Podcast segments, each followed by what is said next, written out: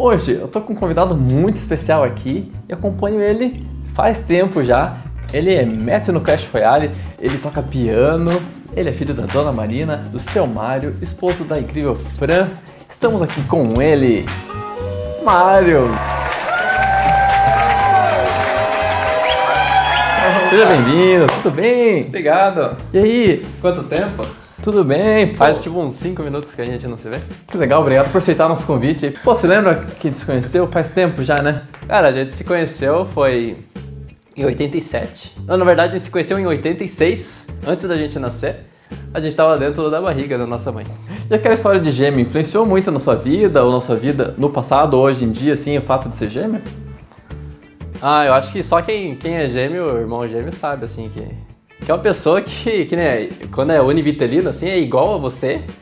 Então, tem situações que ninguém passa, que é se confundir na rua, confundir as pessoas. E também eu acho muito importante que, que o pessoal saiba que todo mundo que é irmão gêmeo passa é a questão de identidade. Que até quando a gente tinha 12, 13 anos, a gente sempre estudou junto, né? E eu acho que irmão gêmeo tem muito essa coisa de falar a gente, nós, nós vamos, a gente vai fazer alguma coisa. A gente fala, muito do no plural, pronome, né? A gente não Plural. a gente demora pra criar a identidade eu, né? E eu vejo muita gente ainda, amigos assim que tem, são irmãos gêmeos, irmãs gêmeas, né? Que não se desgrudam. A gente se desgrudou um pouco e isso foi muito bom, né? É, os psicólogos recomendam isso. Eu ouvia quando era pequeno que os psicólogos recomendavam, mas falavam, ah, besteira de psicólogo. Hoje que a gente tá crescido, eu vejo que é importante Não, eu vejo também como é- como é importante, eu vejo que como foi importante essa fase que a gente se separou e, e ficou eu na Alemanha, você na França. E ali eu me senti assim, nossa, agora sou eu. Eu sou o Mário e ninguém conhece o meu irmão gêmeo e às vezes nem sabem que eu tenho irmão gêmeo. E eu tô sozinho. E eu achei tão legal, assim, tipo, não legal, tô sozinho, mas eu achei legal, tipo, essa sensação Eu entendo, eu entendo. de criar identidade. Agora sou eu. Andar pelado da cara. o Zé sempre foi o cara que toca violão. Na Alemanha, eu era o cara que tocava violão. Que Ah, engraçado. então é né? só por isso que você gostou, né? Mas eu achei engraçado como, como eu tinha identidade e que às vezes a gente estando junto, um abafa o outro, é normal, mas a gente também se Soma, soma, soma, né? Soma e, e fica melhor, né? Sim, interessante isso. bem interessante. Mas como é que é? Você foi pra Alemanha, você vai fazer o que lá?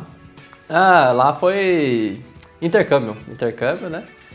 Que Você já sabia falar alemão antes de ir pra lá ou não? Não, na verdade eu comecei a falar alemão, foi tipo por...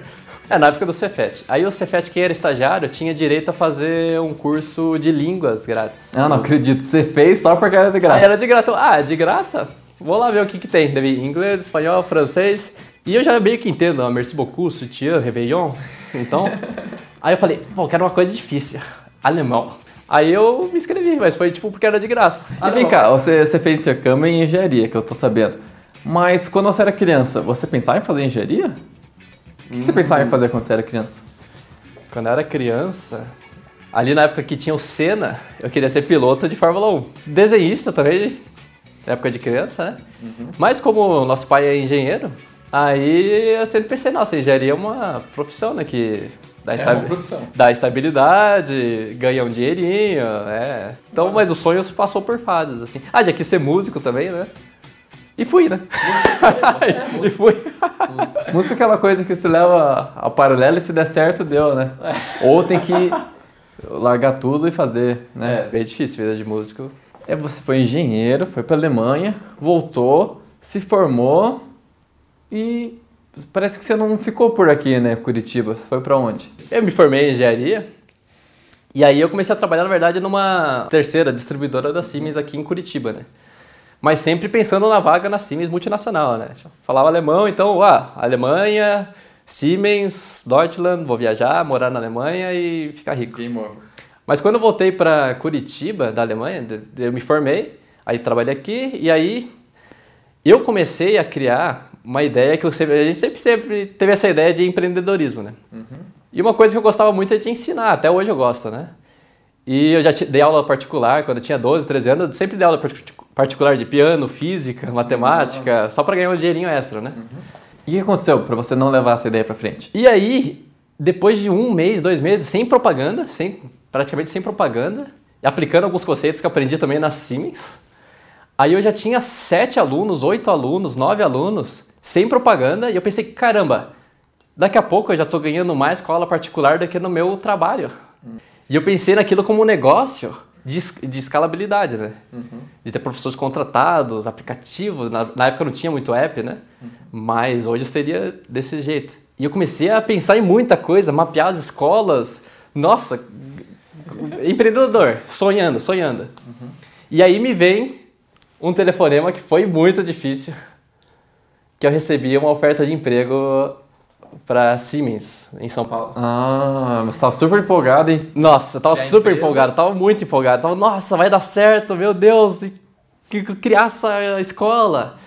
E aí eu recebi essa proposta de emprego. Tipo assim, quer receber... Quer receber... 30 mil por mês? não, não, não, não era assim. Mas é que eles estavam pensando de uma pessoa, né, lá. E eu tinha é, essa bagagem que eles precisavam. E aí eu recebi aquela oferta de emprego, pô, mas crescimento, né? Crescer na vida, né? Como profissional. Uhum. Aí eu pensei, pensei, olhei o salário, fiz os cálculos. Meu Deus, com isso aqui eu, eu ganho mais ficando aqui. Mas sabe que se não, não foi tão difícil de dar. Que eu falei, ah, sabe, analisando números ali, falei, não, né? Uhum. Mas aí, passam uns dias e eu recebo outra ligação e fala, olha, realmente a gente está pensando em contratar você, então a gente oferece mais. aí você está acabado de formar, você fala, pô, uma proposta de emprego, tem um monte de gente aí procurando emprego, é difícil, é difícil. Uhum. Mesmo a engenharia não é assim, emprego, ô, emprego! Uhum. Mesmo sendo engenheiro, intercâmbio na Alemanha, você tem que procurar ir atrás, não é, não é assim, fácil, né? Então eu falei, poxa, se mudar, crescimento profissional, quem sabe morar na Alemanha, tá, sonho. Mas não era seu sonho? Não sei, na época. Talvez. Talvez, né? Na época era uma coisa que eu queria Boa crescer, ideia. né? Mas aí eu disse sim. E disse não para todos os meus alunos, que eu tive que dispensar oh. sete, sete alunos ali que ficaram tristes, sem professor. Escola do Mário. A escola que tinha um mês de vida acabou. E aí eu fui pra, pra para São Paulo, trabalhei lá. E, cara, eu adorei trabalhar, adorei as pessoas que eu conheci lá. E, assim, o, o contato que eu tive com, com, todo mundo, o crescimento pessoal, que isso eu levei em consideração também, não era só o dinheiro, né? Eu queria ter a sensação de morar em São Paulo, uhum. que é uma experiência é. única, né? Onde tudo acontece. Morar numa cidade grande, de verdade. Aqui Curitiba é interior, né? Porque aqui é interior. Curitiba, lá o pessoal fala que é interior. Eu fiquei até emocionado, assim, com o seu, seu não e seu sim sofrido. Foi. Mas espera aí, você não tá na Alemanha agora, né? Não. Não? O que você está fazendo aqui em Curitiba? Conta pra gente, o que aconteceu? Não, mas, ó, quando eu entrei na Siemens foi em 2011, né? Uhum. Você tava fora, né? Tá. Você tava fora, então eu estava aqui sozinho. Empreender sozinho é difícil, gente. É verdade. Então eu fui, o Zé tava morando em Paris, uhum. tava em Paris. Você voltou no final de 2011, né? Uhum. E começo de 2012 a gente falou, ah, Vamos criar uma empresinha aqui? Uma empresa. Vamos criar um blog? Vamos criar um blog, vamos criar uma empresa assim, só pra ver se dá certo. Trabalhava então meio período. Não, meio período, final de semana, com foto e vídeo. É, então, no começo eu não fazia quase nada do Primeiro você não tava nem aí, né? Ah, vai que não dá certo, deixa o Zé ali. Deixa o meu irmão aí. Deixa o Zé. Deixa o meu irmão com o sonho dele aí. Coisa de criança, né? Sabe, não, não, não tem emprego de verdade. Eu tô aqui no emprego de verdade, né? Na Siemens. É. Siemens, multinacional. Ah. Mas aí o Zé me contou também essa história que disse não pra Renault. Falei, pô, coragem, né? Que coragem. Eu, eu acho você corajoso até hoje. É? Foi bom, foi bom, pô. Então tá bom. foi muita coragem. Só que aí começou que teve muito evento em Curitiba. Começou a entrar dinheiro, então, né? Começou a entrar dinheiro. E a gente sempre foi engenheiro, sempre comprou tudo nos gráficos. Mesmo sem ter cliente nenhum, a gente tinha um gráfico do nosso salário. A gente tinha salário, ó, a empresa não tá pagando, mas a gente tá trabalhando. Então a gente tinha o um salário ali. Mas aí esse gráfico começou a virar. Começou a fazer ali, opa, opa. E aí a gente começou a ver que não precisava mais injetar dinheiro na empresa. A empresa já estava já estava pagando o, o, o, dia a dia. Uhum, tá autossuficiente já. Ou seja, dá para viver. A empresa dá para dá, dá pra, sobreviver. Dá pra sobreviver. Dá com... pra comer pão com margarina. e aí foi o momento que eu pensei, nossa, já dá para sobreviver. Então, acho que fim desse ano aí eu vou sair da, da né? Aí, quando você coloca a ideia na cabeça, não, não adianta. Não pensei mais Nossa. aí eu cheguei aqui em Curitiba um dia, que eu já tava viajando todo fim de semana. São Paulo, Curitiba, São Paulo, Curitiba, São Paulo, Curitiba. Eu só fazia isso, sabe?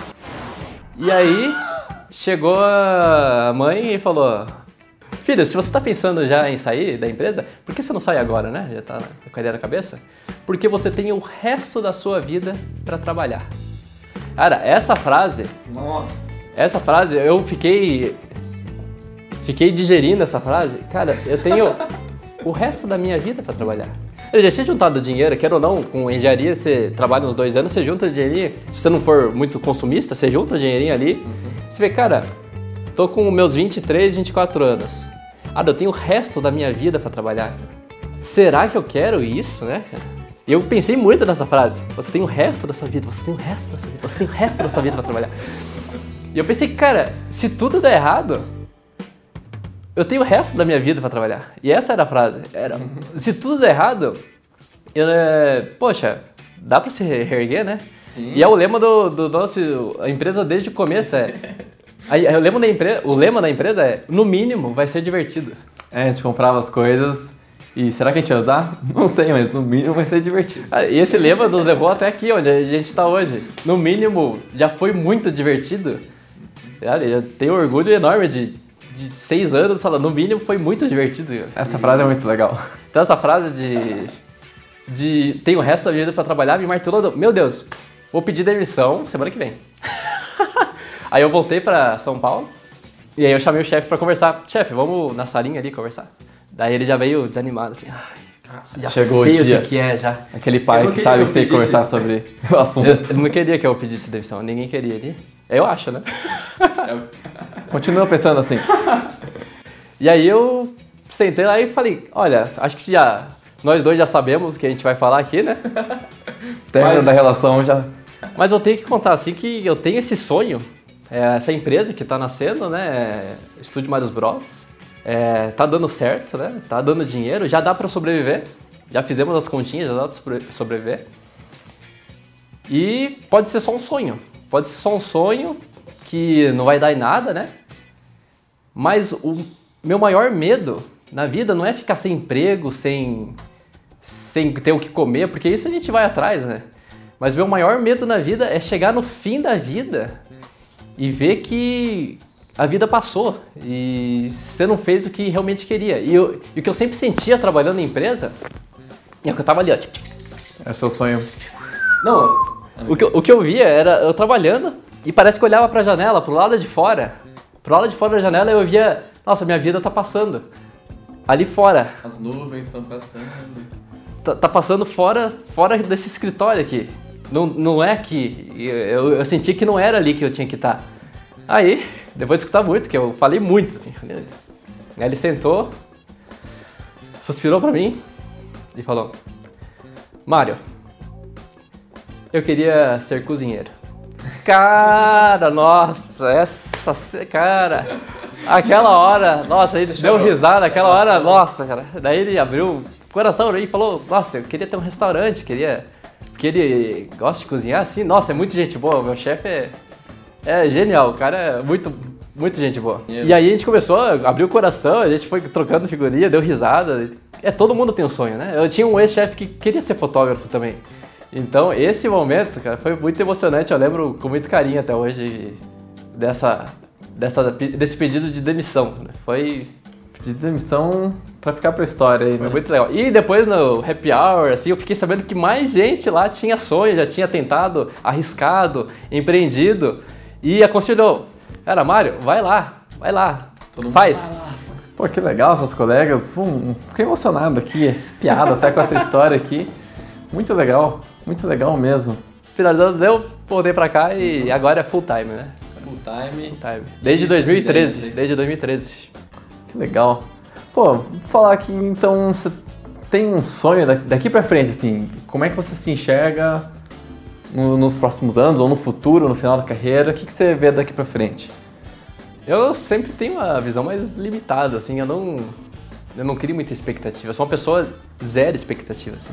Eu acho que quando você vai num filme e acha, nossa, esse filme é demais, meu Deus, é... aí você vai, você sempre vai se decepcionar. Eu sempre deixo a minha expectativa no chinelo, assim, cara, hoje vai eu ser também. uma bosta. Eu também. Que aí quando chega, pô, até que não foi tão ruim, cara. Você fica feliz com tudo, né?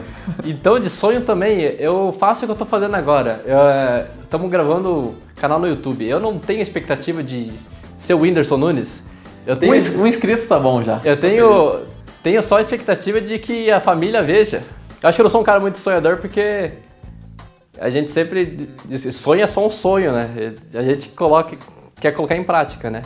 Então, como a gente coloca muita coisa em prática e não deixa passar muito os, os sonhos, né?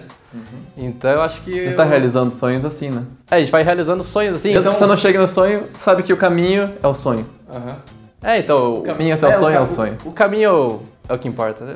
Então, vai realizando o que der e. Cheio de frases clichês aqui, mas é verdade, né?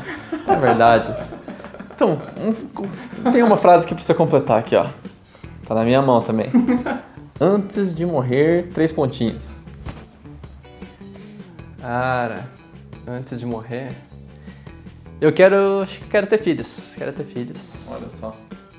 Pelo menos dois. Eu tinha um sonho assim, eu, eu fico pensando, né? Eu converso com a Fran às vezes, assim, de.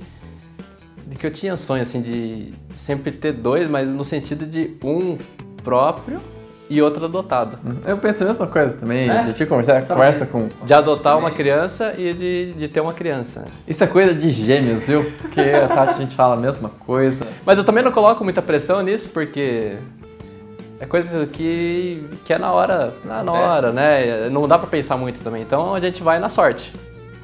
E sem criar expectativas. Primeira regra. Legal, então. Acho que agora só falta mandar aquele recado, né? Bom, se eu pudesse dar um recado assim pra todo mundo que tá nos assistindo sobre tudo isso que a gente falou, né? É se inscreva no canal, clique aqui embaixo no joinha, no sininho. Escreva alguma coisa nos comentários do que você quer saber mais sobre a gente e siga a gente nas redes sociais. Pô, é- esse é um recado muito bom, muito bom, eu aprovo. Sim, até economizo de eu mesmo falar isso. Pô, obrigado, Mário. Obrigado. E tomara que dê certo esse projeto de bate-papo com os Marios. Valeu. Tchau. E nossa, agora eu tô sentindo o que você sentiu agora há pouco. É muito tenso ser entrevistador. É muito tranquilo ser entrevistado. Sim. Tô conversando com você. Isso. Fica comigo. Fica comigo. Tô tenso. nunca, nunca fiz isso. Fica comigo. Não, não tá tremendo.